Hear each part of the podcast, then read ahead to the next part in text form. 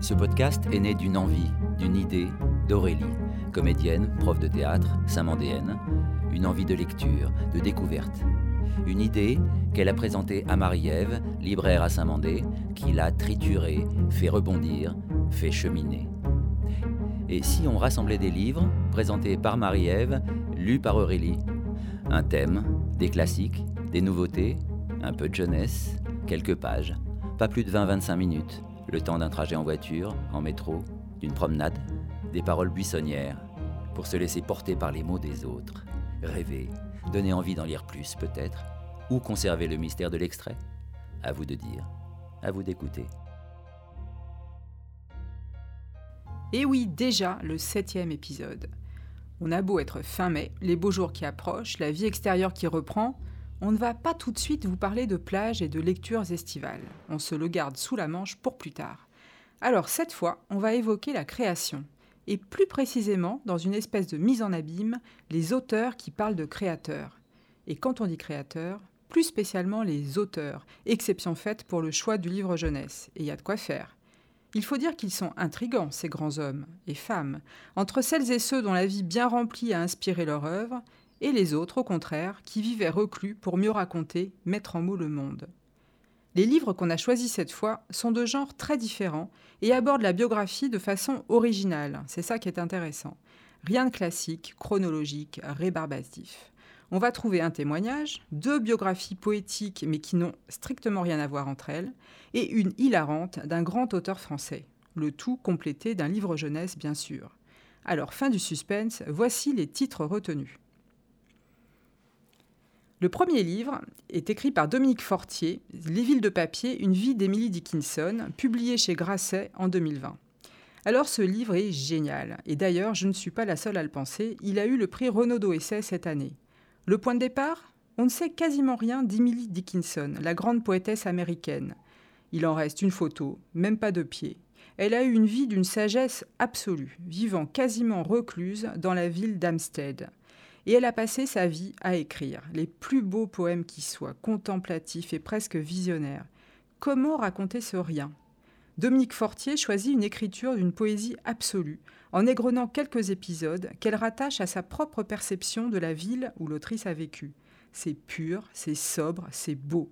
L'extrait qui suit est le tout début du livre, et il a beau être court, on y sent le souffle de l'écriture. Aujourd'hui, alors que nous sommes assaillis par des images qui se démultiplient à l'infini, il est stupéfiant de songer que, de celle qui fut l'une des plus grandes poètes de son pays, il n'existe qu'une seule photographie, à l'âge de ses 16 ans. Sur ce cliché célèbre, elle apparaît mince et pâle, son long cou ceint d'un ruban de velours sombre, ses yeux noirs largement écartés exprimant une attention tranquille, avec aux lèvres l'ombre d'un sourire. Ses cheveux séparés au milieu sont ramenés en arrière. Elle porte une robe rayée très simple, au col clair, froncée à la taille, et tient dans sa main gauche quelque chose qui peut être un petit bouquet de fleurs. Sur une table près d'elle est posé un livre dont on ne distingue pas le titre. Il n'y a pas d'autre photographie la montrant plus jeune ou plus vieille, ailleurs ou debout. Ou alors elles ont été perdues, détruites. Elle n'a pas, elle n'aura jamais de jambes. Pour toujours et à jamais, elle ne sera que ce visage, mieux, ce masque. Emily Dickinson est un écran blanc, une page vierge. Eût-elle plutôt choisi, à la fin de sa vie, de passer une robe bleue, nous ne pourrions rien dire d'elle. À cinq ans, la petite Émilie Elizabeth va passer quelques jours chez sa tante à Boston. En chemin, leur voiture traverse un orage violent. Des éclairs déchirent le ciel noir, la pluie frappe les vitres avec un bruit de gravillon. La tante serre l'enfant contre elle pour la rassurer. Mais la petite n'a pas peur. Fascinée, elle se penche vers la vitre froide, y appuie le front et souffle. Feu Chez la tante, les fenêtres sont percées si haut que même en se dressant sur la pointe des pieds, elle n'arrive pas à voir autre chose qu'un bout de ciel blanc. Elle grimpe sur son lit pour découvrir la rue en contrebas. les deux arbres jumeaux qui poussent de l'autre côté, les gens qui se pressent sur les trottoirs. Elle fait un premier bond prudent, puis un deuxième, et un troisième encore, de plus en plus haut, sur le matelas en plume d'oie qui s'enfonce mollement sous son poids. La rue saute au même rythme qu'elle, avec tous ces petits personnages, comme des soldats de plomb qu'on agite dans une boîte. Elisabeth Dans l'encadrement de la porte, la tante a l'air courroucée. L'enfant cesse aussitôt de sauter et, bien droite, campée sur ses jambes courtes, répond à haute et intelligible voix Je préférerais que l'on m'appelât Émilie.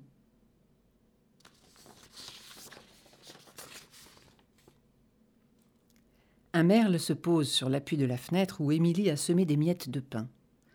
Il a le ventre semblable à l'une de ces oranges miraculeuses qui gonflent les bas suspendus à la cheminée la veille de Noël. Il gobe un bout de pain, puis, en une série de trilles, se lance dans de longues histoires d'oiseaux. Il y a question de vers de terre, d'une oiselle volage, d'un chapelet d'œufs bleu-vert dont l'un a mystérieusement disparu. Émilie l'écoute, frémissante tête inclinée de côté, l'œil brillant. Elle aussi prend une miette entre le pouce et l'index et la porte à ses lèvres. C'est son repas préféré de la journée.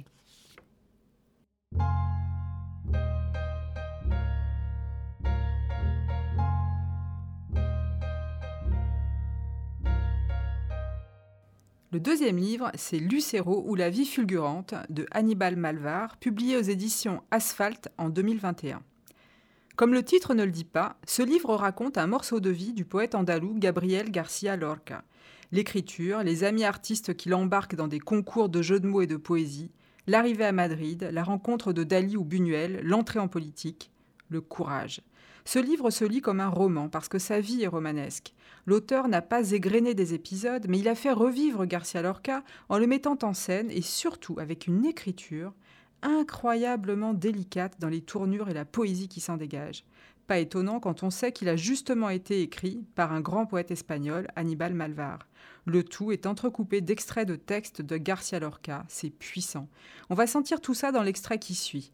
D'abord des phrases du poète, puis une scène entre Garcia Lorca et son cousin qui respire l'espièglerie. Ce que j'appelle duende dans l'art, c'est ce fluide insaisissable qui en est la saveur et la racine, quelque chose comme un tire-bouchon qui l'introduirait dans la sensibilité des gens. Federico Garcia Lorca.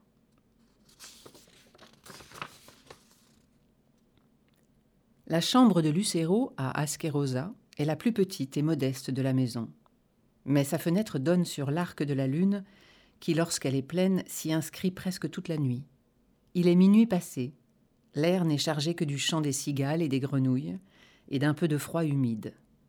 Lucero est au lit, tout habillé, mais pieds nus. Une lampe à huile sur la table de nuit éclaire son cahier vierge.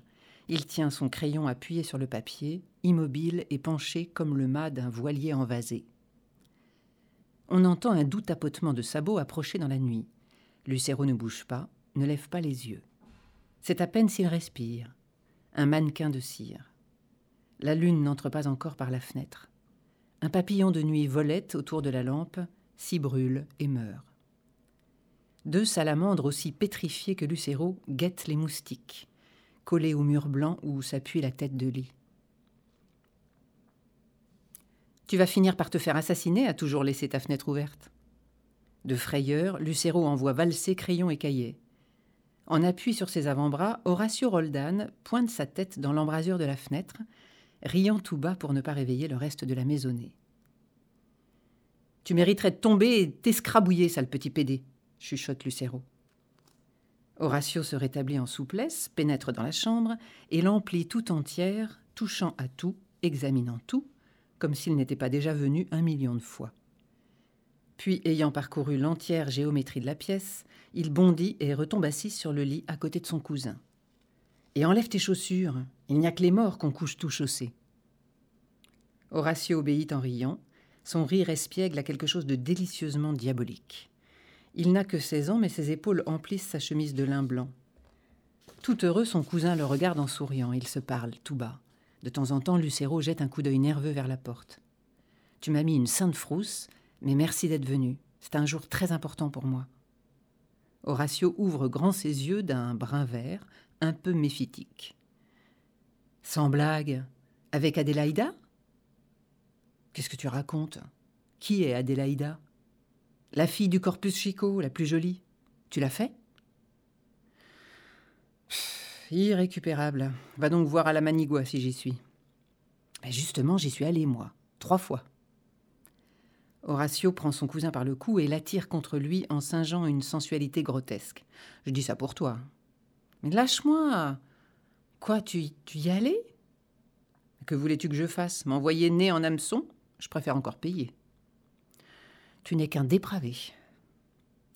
Ignorant les protestations de Lucero, Horatio allume un cigare et se sert de son verre d'eau comme cendrier. La lune s'encadre dans la fenêtre, Lucero éteint la lampe à huile. Bon, alors, en quoi est-ce un jour si important pour toi si tu n'as pas baisé? J'ai mon métier, ça y est. Non. Tu vas tenir les comptes de ton père? Tu veux rire? Je vais être poète. Horatio ne cache pas sa déception. Il tire longuement sur son cigare, transformant la petite chambre en tripot londonien.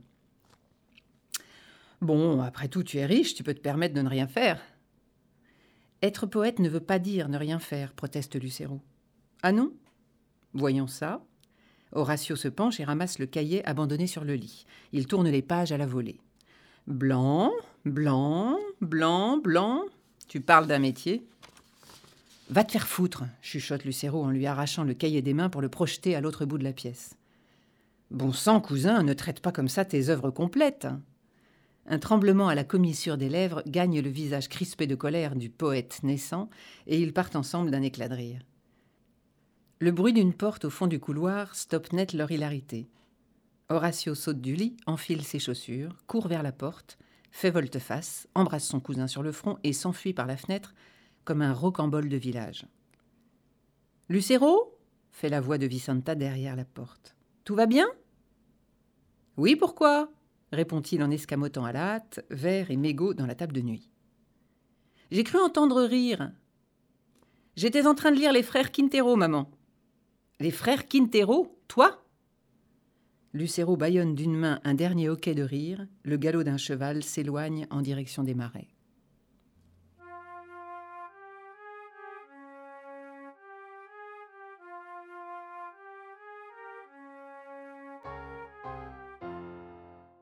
Le troisième livre, c'est Monsieur Proust de Céleste Albaret, publié aux éditions Robert Laffont en 1973.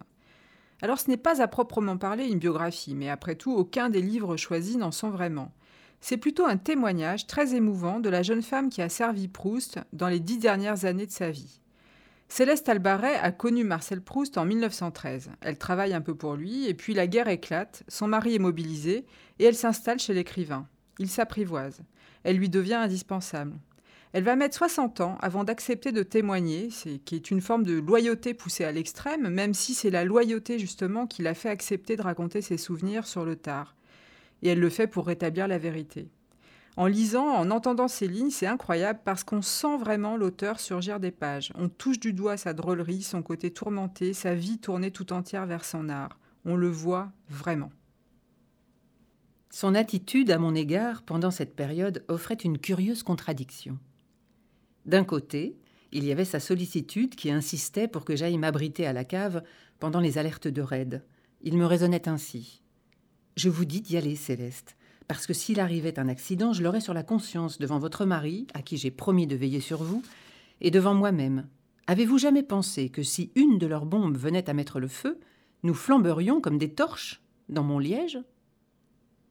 Et quand je protestais que je n'aimais pas descendre dans ce trou, et que je préférais encore griller avec lui, il répondait avec douceur Mais moi, cela n'aurait pas d'importance. D'abord, je suis un grand malade, et puis tout ce que j'ai entrepris serait détruit, tandis que vous, vous êtes jeune.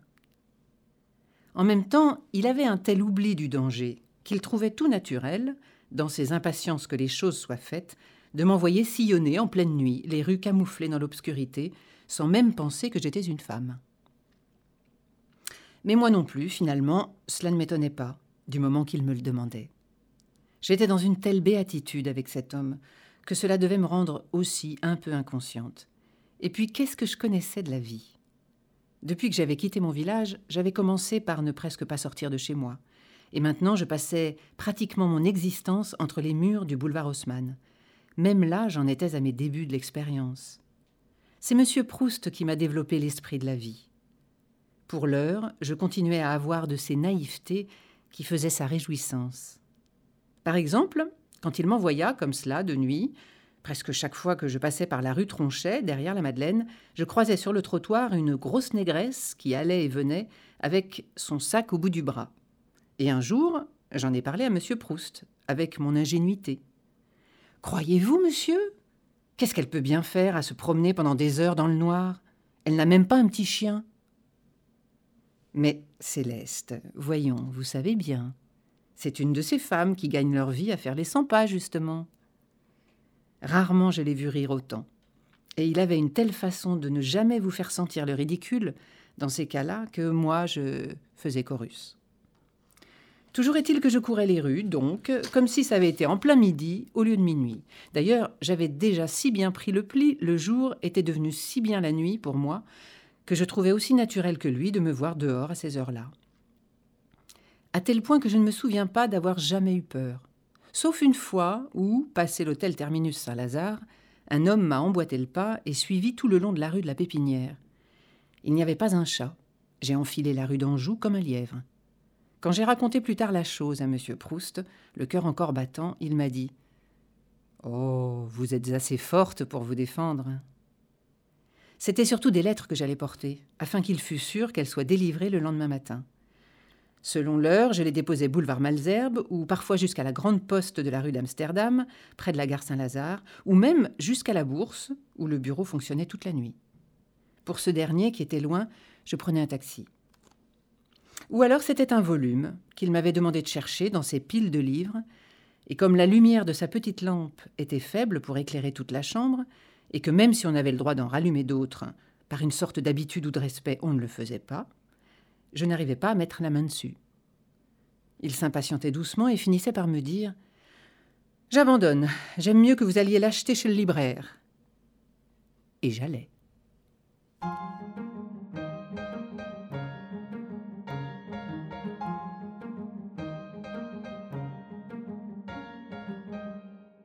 Le troisième livre, c'est Honoré et moi de Titiou Lecoq, paru aux éditions de l'Iconoclaste en 2019 et repris au livre de poche en 2021.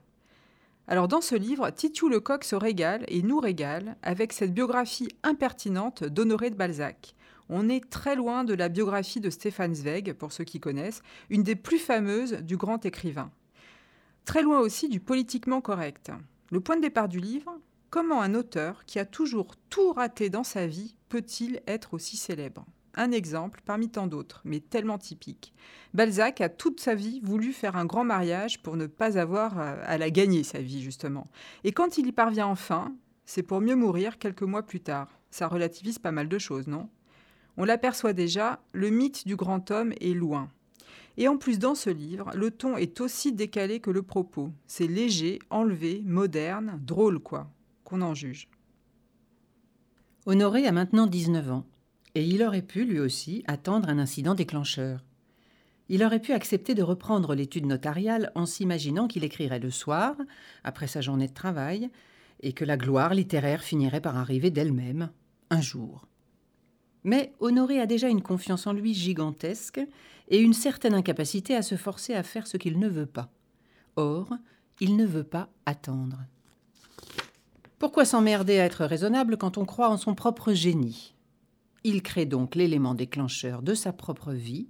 Il annonce à ses parents qu'il ne veut pas se marier ni devenir notaire. Il veut être écrivain.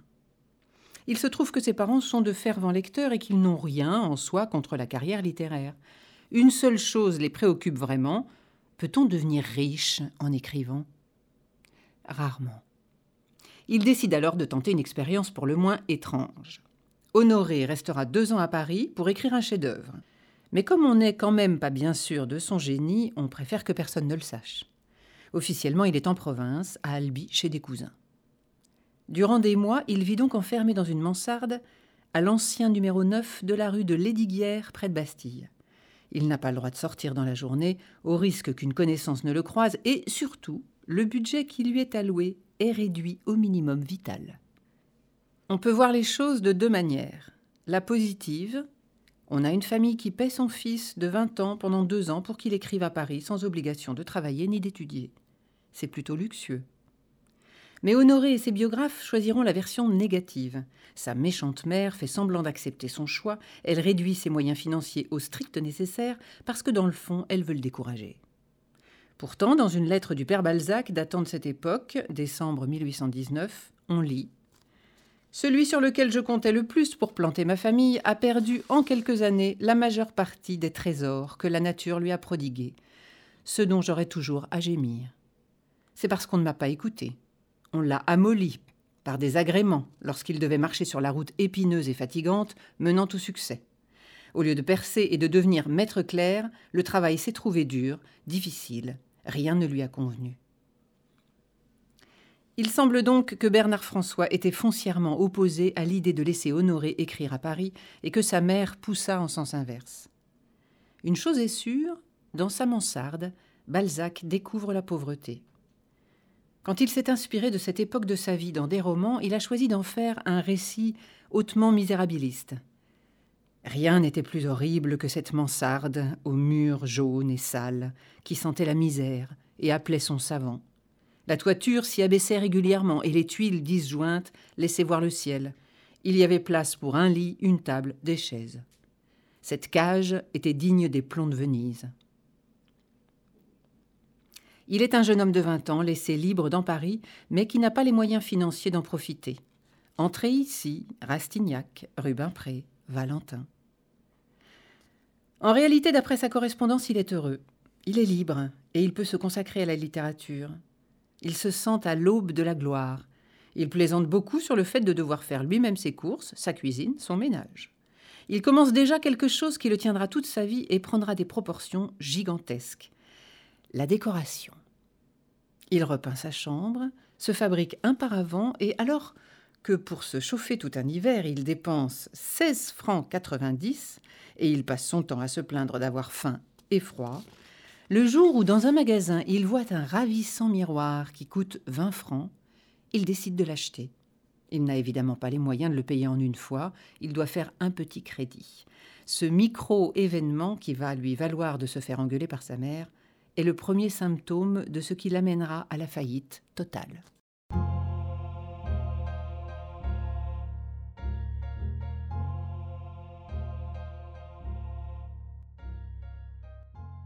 Le dernier livre, c'est un livre jeunesse. Il s'agit de L'incroyable destin de Coco Chanel, créatrice de mode, de Christiane Lavaquerie-Klein et Laurence Per-Usterholz, publié chez Bayard Jeunesse en 2021.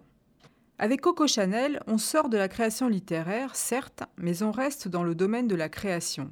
Et quelle vie là encore C'est aussi l'occasion de parler de cette collection de Bayard Jeunesse qui met en avant des grands noms de l'histoire.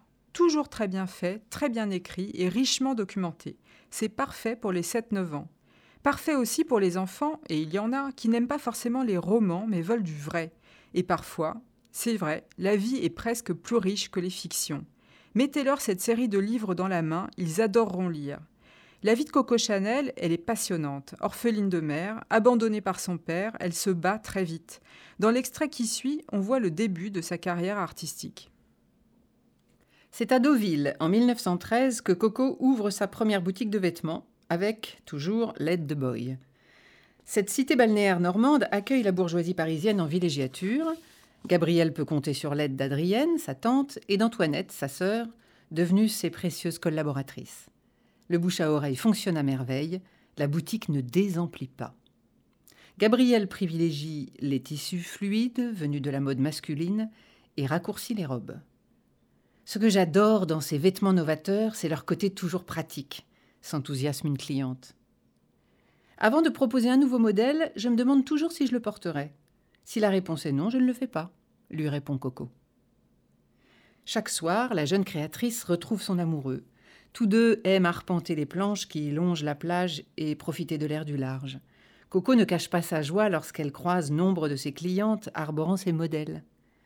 Quel succès, ma chère souffle Boy à l'oreille de sa compagne. Comme l'on n'est jamais mieux servi que par soi-même, Coco joue aussi les mannequins avec Adrienne et Antoinette. Les trois jeunes femmes font sensation avec leurs vareuses de jersey, leurs marinières et leurs chapeaux agrémentés d'un simple ruban. Les commentaires vont bon train lorsqu'elles se tiennent au bord de l'eau avec leur audacieux pyjama de plage en coton qui ondule sous le vent. Quand je pense que le pyjama était jusque-là réservé aux hommes, s'exclame la créatrice. Quelle liberté de pouvoir porter ces matières fluides. C'est l'époque où Coco, qui n'est jamais à court d'idées innovantes, décide de sacrifier sa longue tresse brune et de se couper les cheveux à la garçonne. Elle affirme ainsi son émancipation. Une femme qui se coupe les cheveux est une femme qui s'apprête à changer de vie, aime-t-elle à dire. Encouragée par l'immense succès de Deauville, Coco décide d'ouvrir une seconde boutique sur la côte basque, à Biarritz, réputée pour ses activités sportives et sa vie nocturne animée. C'est un choix avisé car les riches clientes désertent peu à peu Paris et la côte normande pour fuir les dangers de la Première Guerre mondiale qui vient d'éclater. En vraie femme d'affaires, elle installe son enseigne en face du casino. Malgré la guerre, son carnet de commandes est plein. En revanche, les nuages s'amoncellent dans sa vie privée. Boy s'absente de plus en plus souvent au prétexte de gérer ses affaires. En réalité, il fréquente depuis plusieurs mois une riche héritière anglaise qu'il épouse en octobre 1918. Coco, humiliée, ne met pourtant pas un terme à leur relation amoureuse. Leur histoire s'écrit maintenant en pointillé au gré des visites de Boy.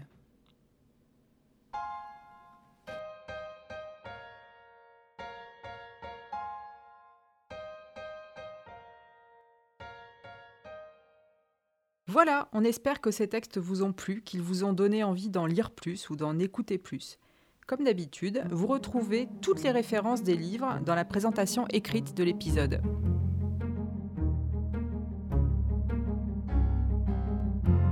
C'était Parole buissonnière. Présentation Marie-Ève Charbonnier. Lecture Aurélie Rusterholz. Musique, prise de voix, mixage Volodia Descalzi, 3ZK Productions.